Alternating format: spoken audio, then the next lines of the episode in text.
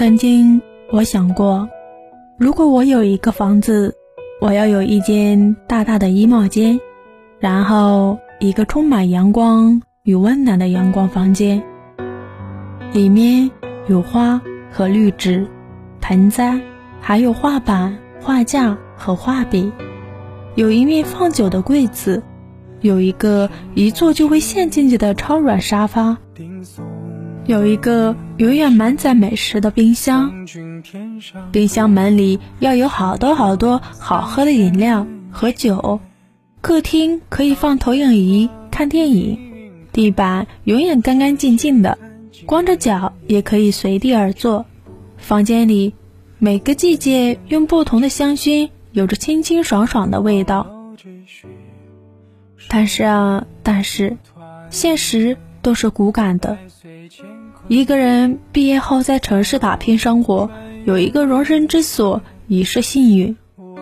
一穷二白的哪还有一百五十平的首付呢？所以啊，更要努力生活了。为了给自己买一套房子，对，朝南的房子。我曾经在回家路上拍了一张照片，万家灯火。总有一盏为我而明，想想心里就很温暖。很多个傍晚就这样靠在窗边看夕阳。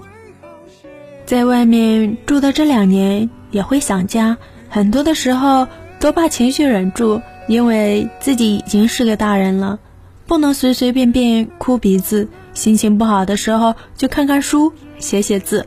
我经常会把书里喜欢的句子抄下来。没事的时候就看看，也是另外一种感动。然而每次遇到挫折，我总是请假往老家跑。一个重要的事情就是去和阿泰坐一下午。虽然我说的苦恼，他不一定听得懂，甚至不一定听得到，他已经耳背了。但每次看到他不甚明白的笑，展开。那岁月雕刻出的层层叠叠的皱纹，我就莫名其妙的释然了许多。直到阿泰去世，是在很平常的一个早上，母亲打电话给我，说你阿泰走了，然后两边的人抱着电话一起哭。母亲说，阿泰最后留了一句话给我：“黑狗搭不准哭，死不就是脚一蹬的事情吗？要是诚心想念我。”我自然会去看你，因此从此以后我已经没有皮囊这个包袱，来去多方便。摘自皮囊。